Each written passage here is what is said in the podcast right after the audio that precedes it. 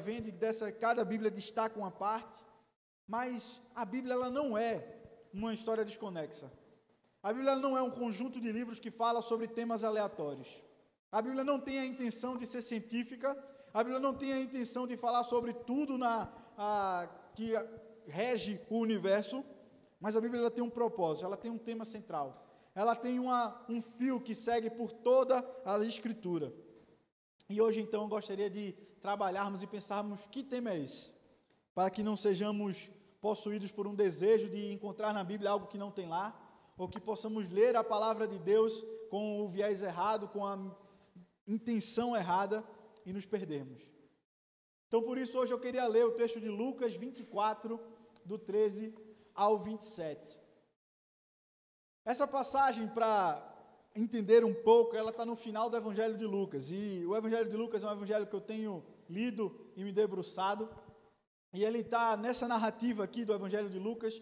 Jesus já morreu e ele já ressuscitou. Aqui é exatamente o terceiro dia após a morte de Cristo, onde ele ressuscitou. No começo do capítulo 24, é dito que as mulheres foram até o túmulo e encontraram então os anjos do Senhor que falaram: Quem vocês procuram? Porque ele está vivo.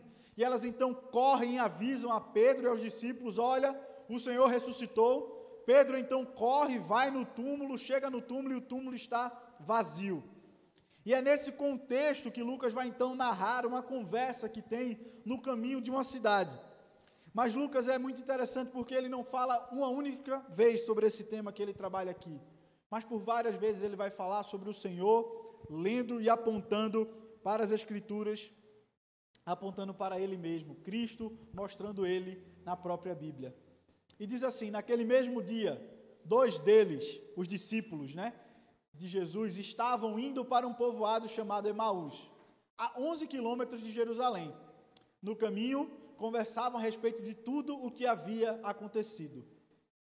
Enquanto conversavam e discutiam, o próprio Jesus se aproximou e começou a caminhar com eles, mas os olhos deles foram impedidos de reconhecê-lo. Quando a gente lê esse primeiro versículo, é um versículo exatamente para nos introduzir, nós sabermos e nos situarmos quem são esses personagens. Quando a gente lê essa passagem, é dito que dois dos discípulos de Jesus. Muitas vezes nós temos a mentalidade acreditamos que Jesus tinha apenas 11 discípulos, aqueles que andaram ao seu lado. Mas na verdade havia um vários, um grupo de, muito maior de pessoas, nós não sabemos precisar quantos eram, mas um grupo muito grande de pessoas seguia Jesus. E havia os 11 mais próximos, que se tornaram os apóstolos. E quando a gente vai vendo essa caminhada, aqui é narrado exatamente desses discípulos, um pouco mais distante, não do núcleo duro, vamos dizer assim, a, da igreja, eles estão caminhando. Eles ouviram tudo, eles viram tudo. Eles caminharam com Jesus, eles viram os milagres, eles viram Jesus pregando, eles viram tudo acontecendo e agora eles estão perplexos porque eles viram a crucificação.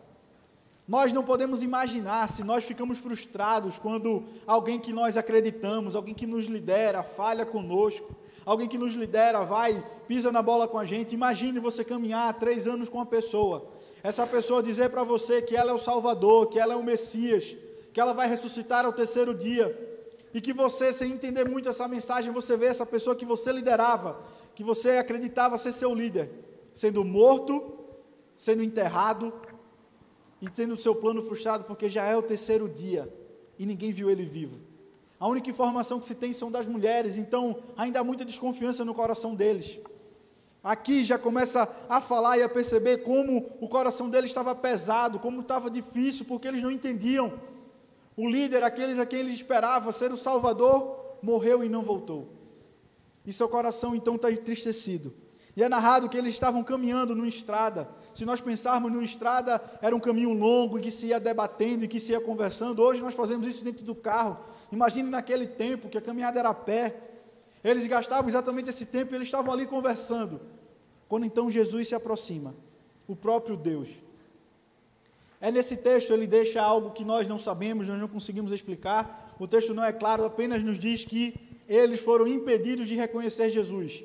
Algo os impedia.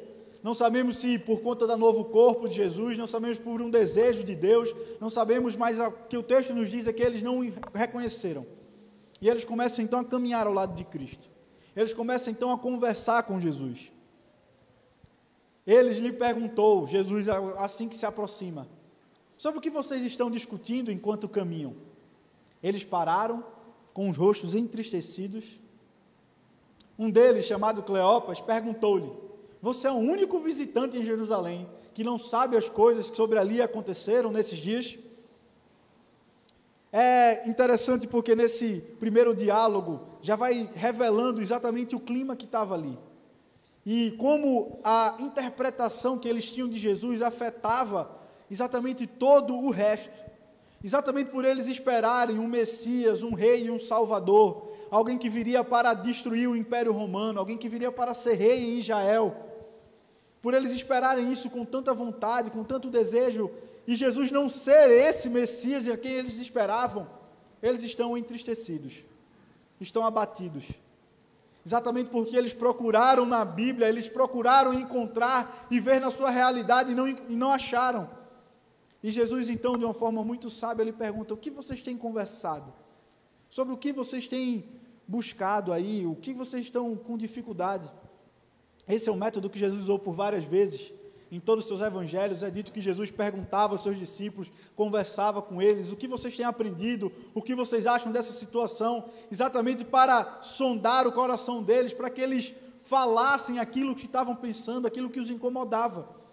E quando a gente começa a ler e a perceber nessa passagem, a gente sabe que nós vivemos um tempo em que pessoas pegam a Bíblia e procuram várias coisas. Elas procuram muitas vezes apenas, e vivemos um tempo em que elas vão procurar apenas vitórias, apenas celebração. Elas vão procurar palavras de conforto, palavras que os animem. Quantas vezes eu, como pastor, não escuto pastor, fale comigo, me dê uma palavra da Bíblia, a pessoa quer, um, quer algo para animá-la, quer algo para trazer o seu coração ah, mais feliz, mas elas não estão procurando aquele que é o centro da palavra. As pessoas hoje procuram na Bíblia, podem procurar então poder, podem procurar relevância, e elas vão lá procurar na palavra de Deus isso, e por muitas vezes elas não conseguem compreender, e ela foge a seus olhos. E quando nós começamos a apresentar o Cristo, elas ficam entristecidas. Quantas pessoas ficam chocadas quando nós falamos quem Jesus realmente é? Quantas pessoas ficam chocadas porque hoje a leitura que se faz da palavra de Deus não é procurando encontrar a Cristo, não é procurando encontrar quem Jesus é e assim se moldar ao que ele diz. Hoje nós pegamos a Bíblia e queremos que ela se molde ao que nós achamos do mundo, que ela se molde aos nossos desejos, aos nossos prazeres, às nossas vontades. Se Jesus ele fala contra algo que nós achamos que é bom, acho que a interpretação está errada. Se a Bíblia fala que o caminho não é esse, nós dizemos não, acho que essa passagem não é bem original, ela deve ter alguma cópia, deve ter algum erro nela. Nós vivemos isso. E quando nós fazemos isso, nós não vamos ter a consciência de quem é o verdadeiro tema, o verdadeiro significado. Ler a palavra de Deus requer também entender qual o motivo que ela foi escrita. Ela é a revelação de Deus, ela é a revelação de Deus para nós. Mas ela é também a revelação de Cristo Jesus. De Gênesis a Apocalipse. A Bíblia fala de uma única pessoa, Cristo. E é exatamente isso, então, que os discípulos vão falar, exatamente a compreensão que eles tinham de quem era Jesus. E eles então começam a falar: Que coisas? pergunta Jesus. Perguntou-lhe ele: O que aconteceu e ele então começa a narrar: O que aconteceu com Jesus de Nazaré? Respondeu-lhes eles. E é já interessante, eles já começam identificando o que aconteceu com Jesus de Nazaré. Isso pode passar despercebido por nós, mas Jesus não é um nome exclusivo de Cristo. Jesus era um nome comum, assim como hoje é João, Pedro, né, Enzo, vamos dizer assim. Jesus era um nome comum, tanto que Barrabás era Jesus Barrabás muitas pessoas e vários personagens bíblicos se chamavam Jesus. Próprio no Antigo Testamento, Jesus era um nome também utilizado, mas com outra pronúncia. No Novo Testamento, Jesus era um termo. Então, quando os discípulos começam a dizer, ele começa a falar: olha, é Jesus, aquele que nasceu em Nazaré. Aquele que nasceu naquela cidade pequena, aquele que nasceu junto aos mares, aquele filho do carpinteiro. Ele era um profeta poderoso em palavra, em obras, diante de Deus e de todo o povo. Eles começam a identificar: olha, ele era um profeta, ele era um homem de Deus, ele falava com poder, ele falava com autoridade. E Lucas vai deixar isso muito claro em toda a sua narrativa.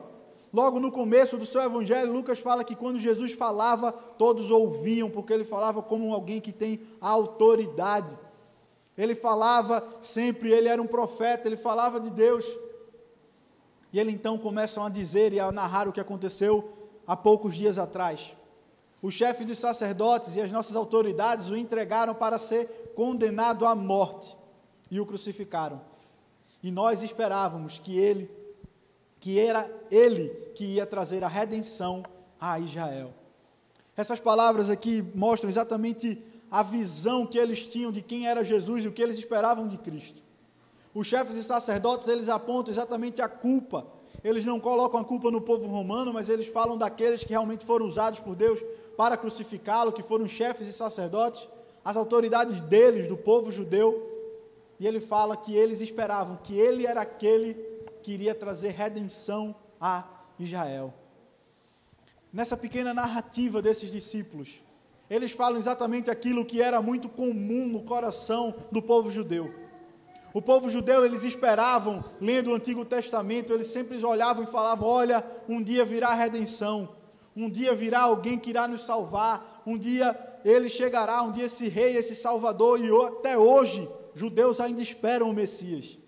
Tanto que várias figuras que os judeus esperam, sempre eles acreditam que são os presidentes americanos, que são os presidentes de Israel, que são os líderes militares do seu povo, porque são esses que eles percebem que trazem a salvação, que trazem a redenção.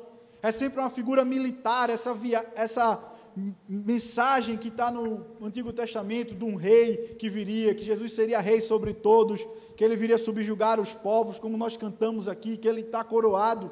Essa era a visão deles. Então, quando vem um profeta, nascido na cidade de Nazaré, um homem simples, um Messias, um profeta de palavras fáceis, um homem que andava na casa de todos, um homem que andava ao lado de, de pecadores, isso poderia chocar a muitos, mas eles ainda tinham esperança. Não é ele, deve ser ele. Mas o problema era exatamente a ressurreição, porque Jesus ele havia explicado, havia dito por várias vezes que ele iria ressuscitar, mas é narrado e dito em todos os evangelhos que nenhum discípulo acreditava naquilo. Tanto que na hora que Jesus é crucificado, todos correm, todos fogem. Pedro nega Jesus, porque ninguém estava acreditando naquilo que estava acontecendo. Como assim? O nosso Salvador está sendo crucificado. Como assim existe sofrimento para o rei? Como assim o próprio Deus está se humilhando na nossa presença? Como assim ele está sendo amaldiçoado, sendo pendurado num, num pedaço de madeira? Isso era muito chocante para eles. E eles então recusavam e não aceitavam, não admitiam isso. Por isso que era muito difícil para eles acreditar que Jesus poderia ressuscitar. E hoje é o terceiro dia desde que tudo isso aconteceu.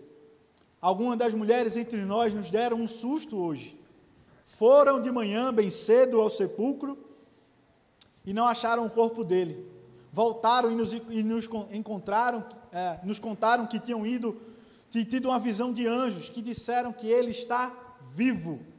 Alguns de nossos companheiros foram ao sepulcro e encontraram tudo exatamente como as mulheres tinham dito, mas não o viram. Eles estavam tão desacreditados. Eles não conseguiam enxergar em Cristo como um Salvador. Eles não conseguiam perceber que Jesus era aquele que veio os salvar. Ao ponto que o relato das mulheres não é suficiente para que eles acreditem. As mulheres também não foram com a fé que Jesus ia ressuscitar no terceiro dia. Elas não foram lá na esperança daquilo que Jesus já tinha dito. Elas foram muito mais cumprir o costume do seu tempo de ir, é, embalsamar o corpo, colocar perfume. Elas foram muito mais para cumprir um ritual. E ao chegar, se depararam com o túmulo aberto e os anjos dizendo que ele está vivo. Elas voltam correndo, contam para os discípulos. Os discípulos podiam dizer: Maranata, aleluia, glória, ele ressuscitou. Mas não, eles não acreditam nas palavras das mulheres. Os evangelhos colocam exatamente que as mulheres são as primeiras a ver, porque Jesus por várias vezes faz isso. Ele faz com que o pequeno, com aquele que não é considerado, a mulher não tinha palavra de confiança naquele tempo. Ela não podia fechar um negócio, ela não poderia falar, então a sua palavra não tem tanto valor. E é exatamente para ela que Jesus aparece primeiro, para as mulheres. E os homens, os discípulos escutam, não acreditam, precisam correr no túmulo, ver que está vazio e mesmo assim não creem, porque é narrado nos evangelhos que mesmo assim eles ficam numa casa fechados com medo do que está acontecendo do lado de fora. Eles não conseguiam ver Jesus. Eles não conseguiam entender quem Jesus era de verdade. E quando eu leio essa passagem, percebo exatamente o tempo em que nós vivemos. Quantas vezes nós queremos que Jesus se molde aquilo que nós achamos que ele deve ser. Quantas vezes nós queremos dizer como Jesus tem que ser, como a igreja tem que agir, e isso não baseado no que a palavra fala, mas aquilo que nós achamos que é bom, aquilo que é justo. Quantas pessoas pegam a palavra de Deus e falam: "Ah, não, esse Jesus ele é muito duro. Essa palavra é muito forte. Jesus tem que ser mais calmo." Tanto que alguns chegam a interpretar: olha, o Antigo Testamento é o Deus da, do sofrimento, é o Deus da morte, é o Deus da destruição. O Novo Testamento é o único que importa, porque é o Deus do amor, que é o Deus do perdão. Eles não conseguem entender que Deus ele consegue ser justo e amoroso, que ele consegue cumprir a sua palavra em que todo o momento Cristo estava sendo lá dito e narrado. Mas nós muitas vezes vivemos na igreja, conhecemos a palavra de Deus e não conseguimos enxergar essa beleza, não conseguimos perceber que toda a Bíblia ela vai narrando e vai nos mostrando um único Salvador. Toda a narrativa aponta para Ele, para Cristo. Mas nós não conseguimos muitas vezes enxergar. Mas nós muitas vezes não queremos enxergar quem realmente Deus é e que Ele realmente seja em nossa vida. E por isso nós não lemos a Bíblia como deveríamos ler. Não somos admoestados, não somos exortados como podemos ser pela palavra de Deus, porque nós queremos moldar Deus ao nosso formato, à nossa esperança. E era exatamente isso que estava acontecendo com esses discípulos. Eles leram a palavra de Deus e eles esperavam uma coisa, e aquele Salvador que eles esperavam não veio, e aquilo atrapalhou sua visão, atrapalhou toda a sua vida, e todos os discípulos então não conseguiam acreditar que ele ressuscitou. É por isso que quando nós lemos nos evangelhos Tomé que diz: Não, eu preciso tocar, eu preciso ver as feridas. Não era algo muito difícil de se acreditar, exatamente por isso. Meus irmãos, alguém ressuscitou, alguém que tinha sido morto. Nós muitas vezes dizemos que Tomé, ah, cara de pouca fé. Quem ia acreditar se chegassem para você e dissessem: olha, uma pessoa que nós vimos ser mutilada e crucificada ressuscitou. Não era comum, não era ordinário, isso era extraordinário. E principalmente para mentes que não queriam enxergar, aquilo não poderia ser visível. Mas então Jesus disse: ele lhe disse: Como vocês custam a entender e como demoram a crer em tudo o que os profetas falaram. Não devia Cristo sofrer essas coisas para entrar na sua glória? É aqui também uma passagem muito importante para os tempos em que vivemos. Nós achamos que ser cristão é apenas vitória. Ser cristão é apenas bênção, ser cristão é apenas coisas maravilhosas. Vão, você é filho do rei, então tome posse. Você é filho do rei, então você é dono do mundo. Essa era exatamente a visão do povo judeu. Nós somos escolhidos de Deus, nós somos o filho de Deus, nós somos o povo de Deus. Tudo isso nos pertence. E essa visão então os impediam de enxergar e perceber que Cristo precisava sofrer. Os impedia de enxergar que toda a história que era narrada na Bíblia todo aquele momento, todo aquele movimento histórico que aconteceu, apontava para Cristo. Todo o sofrimento do povo, cada personagem, cada história, cada pessoa que surge na Bíblia, nós dizemos na teologia, são tipos de Cristo.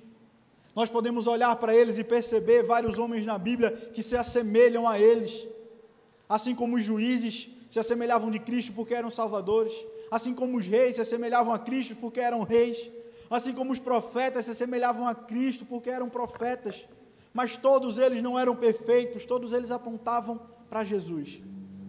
E o grande problema daquele povo é porque eles não aceitavam que Jesus precisava sofrer. Ele precisava ser humilhado, ele precisava ser esmagado por conta dos nossos pecados, por conta das nossas dificuldades, dos nossos problemas. O nossa culpa estava sobre ele e ele precisava pagar.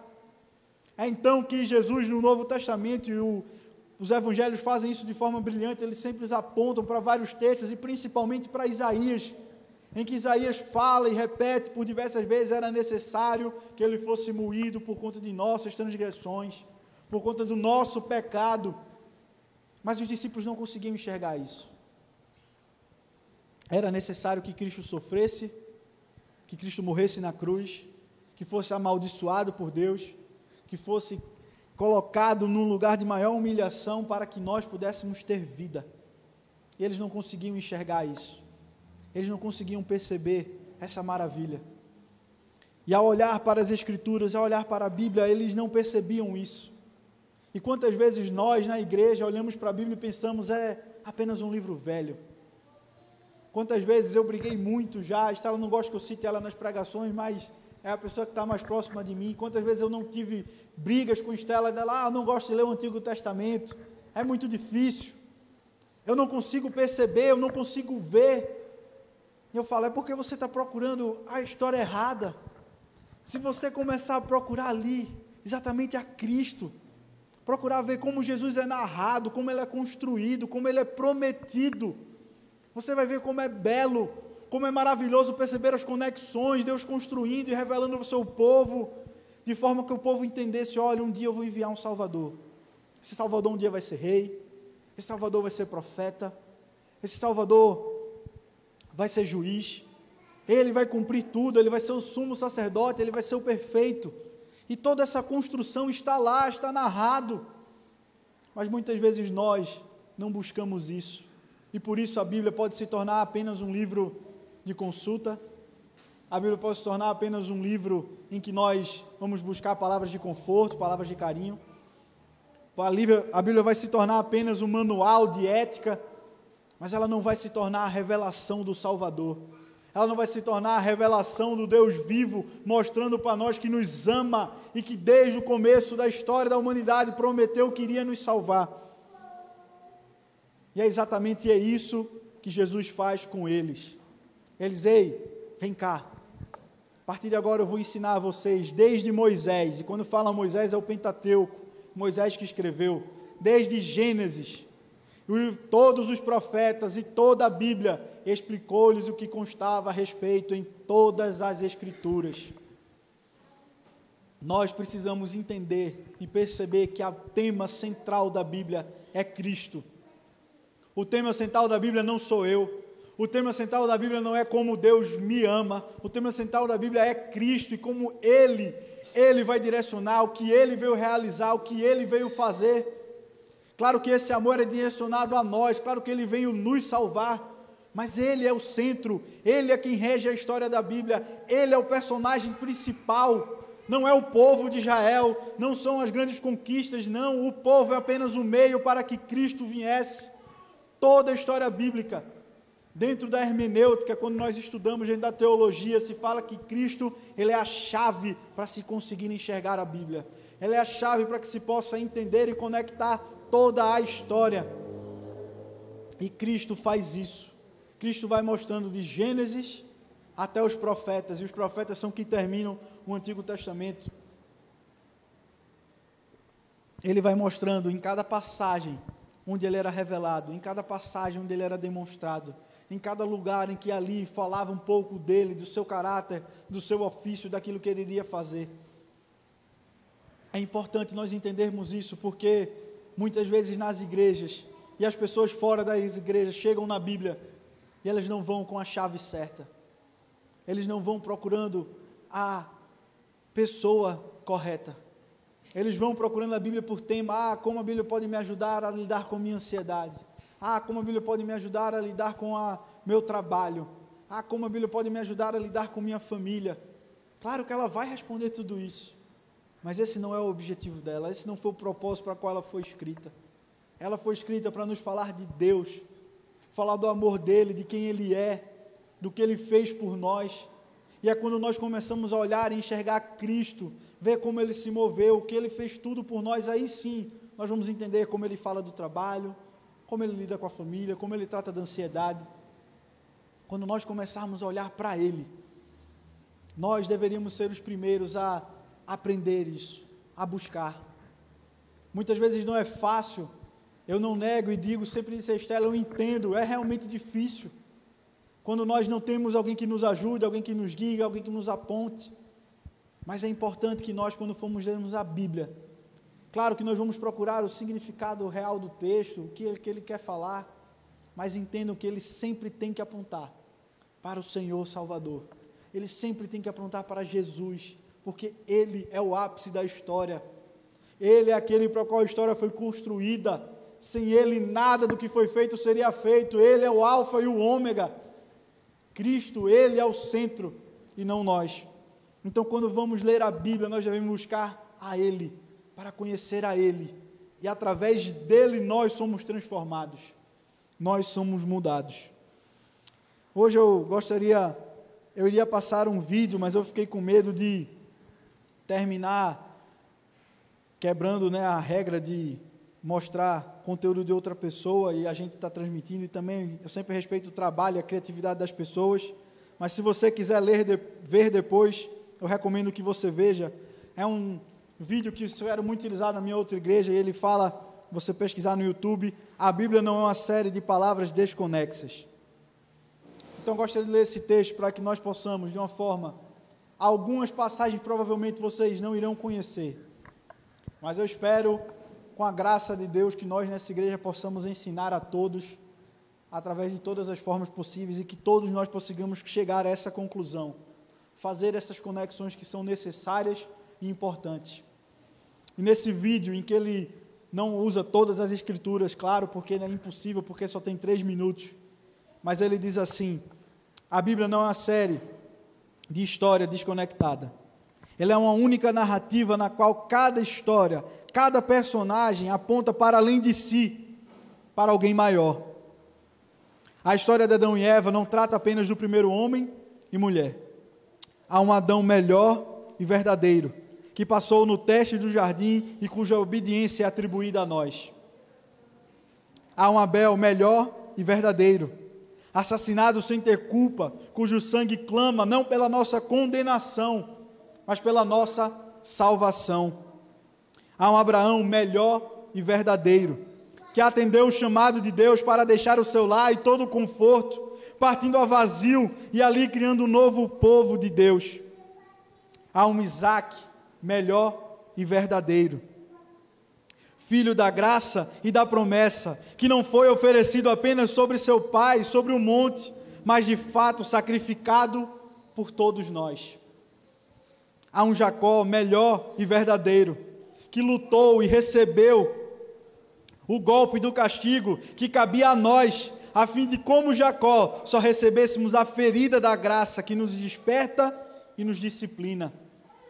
Há um José melhor e verdadeiro, que estando à direita do rei, perdoa aqueles que o traíram e o venderam, usando o seu novo poder para salvá-los. Há um Moisés melhor e verdadeiro, que se põe entre o abismo entre o povo e o Senhor, mediando uma nova aliança Há uma rocha de Meribá melhor e verdadeira, felida pela vara da justiça de Deus, agora nos dá água no deserto. Há um Jó melhor e verdadeiro, que conhece o sofrimento injusto e que intercede e salva seus tolos amigos. Há um Davi melhor e verdadeiro, cuja vitória se torna a vitória de seu povo, ainda que eles mesmos não tenham levantado uma pedra sequer para conseguir isso. Há alguém melhor e verdadeiro que, como Esther, não arriscou apenas o poder, perder o palácio terreno, mas abriu mão do trono celestial. E não apenas arriscou sua vida, como a deu por completo para salvar o seu povo. Há um Jonas melhor e verdadeiro, que foi lançado à tempestade a fim de que dela nós fôssemos resgatados. Há um Cordeiro da Páscoa melhor e verdadeiro, inocente e perfeito, que se deixou ser morto para que o anjo da morte não atentasse contra nós. Ele é o verdadeiro templo, ele é o verdadeiro profeta, ele é o verdadeiro sacerdote, ele é o verdadeiro sacrifício, ele é a verdadeira luz e o verdadeiro pão. A Bíblia não é uma série de histórias desconectadas. Ela é uma única narrativa que aponta para uma única pessoa, Jesus Cristo. Essa deve ser a forma que nós lemos as Escrituras. Essa deve ser a maneira que nós devemos nos debruçar, procurando nele tudo, procurando ler as Escrituras, não para falar ao nosso coração, mas para conhecer a Jesus, porque Ele mesmo disse: quando vocês me conhecerem, quando vocês chegarem a mim, vocês vão ter tudo. Quando nós começarmos a ler a Bíblia, entender que esse livro não é um livro qualquer, ele é um livro perfeito que nos fala de Cristo, e nós buscarmos a Ele, nós teremos tudo. Nós não podemos deixar que o nosso coração seja corrompido pelo nosso tempo. E que a leitura da Bíblia se torne algo apenas para nós, onde nós buscamos nos satisfazer, achar apenas respostas para as nossas dúvidas. Deve ser, na verdade, uma busca para conversar com Deus e ouvir o que Ele tem para falar. E Cristo, Ele sempre vai ser o alvo. Ele sempre vai ser aquele que nós buscamos. A igreja cristã, nas na reforma deixou muito claro: somente Cristo, Ele é o nosso Senhor, Ele é o nosso Salvador, Ele é a nossa chave para interpretar a Bíblia, Ele é a nossa chave para interpretar o universo. E nós não podemos perder isso. Nós não podemos deixar que a Bíblia se torne um livro qualquer. Ela é um livro que conta a história dele. E nós devemos buscar a Ele quando lemos a Bíblia. Então, agora, o que procuramos quando lemos a Bíblia? O que será que nós temos visto? Será que queremos apenas palavras de conforto? Apenas aqueles highlights importantes sobre ansiedade, sobre trabalho, sobre luta contra o pecado? São importantes, são justos. Mas será que essa é a forma mesmo que a Bíblia tem que ser lida? E outra pergunta muito importante: buscamos Jesus na Bíblia? Se você nunca fez essa experiência, eu recomendo. É maravilhoso. Começar a ler lá desde o começo, às vezes vai ser difícil, às vezes você vai ter que questionar muito o pastor. Pastor, não entendi essa passagem. Pastor, me dá uma ajuda nesse contexto histórico, mas vale a pena. Ler perguntando assim: Senhor, o que é que quer dizer ali em Gênesis 3, quando o Senhor disse: Olha, é melhor vocês, a gente tirar Adão e Eva do jardim, porque se eles comerem do fruto, eles vão viver eternamente no pecado. Então é melhor que a gente tire eles do jardim e já prometer a eles: olha, um dia virá alguém que irá morrer no lugar de vocês, que irá ferir a cabeça da cobra e será ferido, mas ele vai trazer restauração ao seu povo. Quando a gente vai lendo e vai percebendo todas as histórias, todo aquele fluxo, Noé, Noé não foi perfeito, mas ele falava de alguém que seria, de alguém que seria bom o suficiente, que iria, alguém que iria nos salvar é ler as histórias e perceber que o livro de Juízes, por exemplo, que falam de tantos homens que nós podemos lembrar, eles não falam do perfeito, mas eles apontam para aquele que realmente é. Que nós possamos buscar Jesus na Bíblia, porque quando nós o encontrarmos, nós vamos ter tudo. Quando nós começarmos a vê-lo e a perceber, nós vamos começar a perceber o amor de Deus, o seu cuidado, o seu carinho, a sua repreensão a gente vai começar a perceber como a Bíblia ela realmente está conectada e ela quer falar para a gente que o Deus Todo-Poderoso mandou o seu Filho para nos salvar. Que nós possamos buscar na Bíblia aquilo que ela realmente quer falar. Ela não quer falar sobre ciência, ela não quer falar sobre filosofia, ela quer revelar ao povo, a nós, que o Deus Todo-Poderoso, Criador dos céus e da terra, ele veio e enviou o seu próprio Filho para restaurar o mundo e o universo. Ele é o centro e não nós. O plano de salvação não é uma história onde nós somos o centro, Ele é o centro. Nós somos apenas aquilo que Ele veio trazer, mas a Bíblia fala dele. Toda a Escritura revela Ele. Que nós possamos então mudar a forma que nós lemos a Bíblia. Que nós possamos então ser um povo que entende e reconhece e não se permite se desviar para procurar outro que não Jesus na Sua palavra. Oremos ao Senhor. Senhor, meu Deus e Pai, muito obrigado pelo dia de hoje. E Pai, nós queremos te agradecer principalmente pela Tua palavra. Queremos te agradecer, Pai, pelas Tuas Escrituras, porque o Senhor sabe que nós somos falhos. O Senhor sabe que nós erramos e que nós rapidamente nos esquecemos. O Senhor sabe que o Senhor precisava escrever, colocar no papel. O Senhor sabe que o Senhor precisava mandar que as pessoas copiassem e espalhassem esse livro, para que todo o povo reconhecesse e conhecesse quão grande tu és. A Bíblia não é um livro que vai falar sobre nós, e nós não somos o tema central dela, Senhor, mas o Senhor é. É sobre o Senhor que a Bíblia fala, é revelação de Deus para nós. É Deus se mostrando, é Deus falando: olha, eu estou aqui. Esse mundo que existe foi construído pelo Senhor e o Senhor revela para isso nas Escrituras. E Pai, o Senhor nos mostra que o Senhor nos ama nela. O Senhor nos mostra que o Senhor abriu mão de tudo, abriu mão do trono celestial para estar aqui, Pai, para nos salvar. É nela, Senhor, que o Senhor nos mostra como viver, como aproveitar desse mundo, mas tudo através de Cristo, porque Ele é o centro, Ele é o alvo, Ele é o alfa, Ele é o ômega, Pai, Ele é aquele que tem que nos preencher, Ele tem que ser nosso alvo.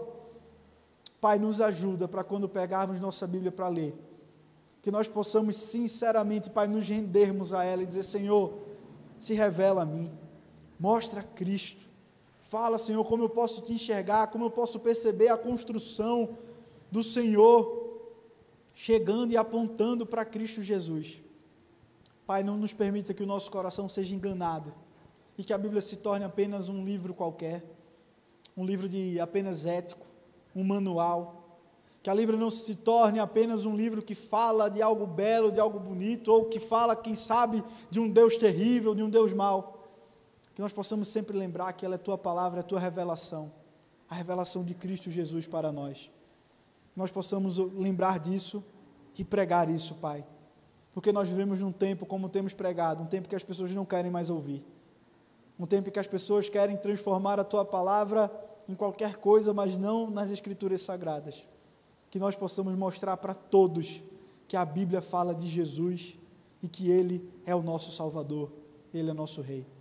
Que nós possamos demonstrar a todos a chave principal, a melhor maneira de se interpretar a palavra de Deus é quando nós buscamos a Cristo. É isso que nós choramos e te agradecemos por tudo que o Senhor fez e que ainda vai fazer por nós. E agora, Senhor, abençoe a tua igreja.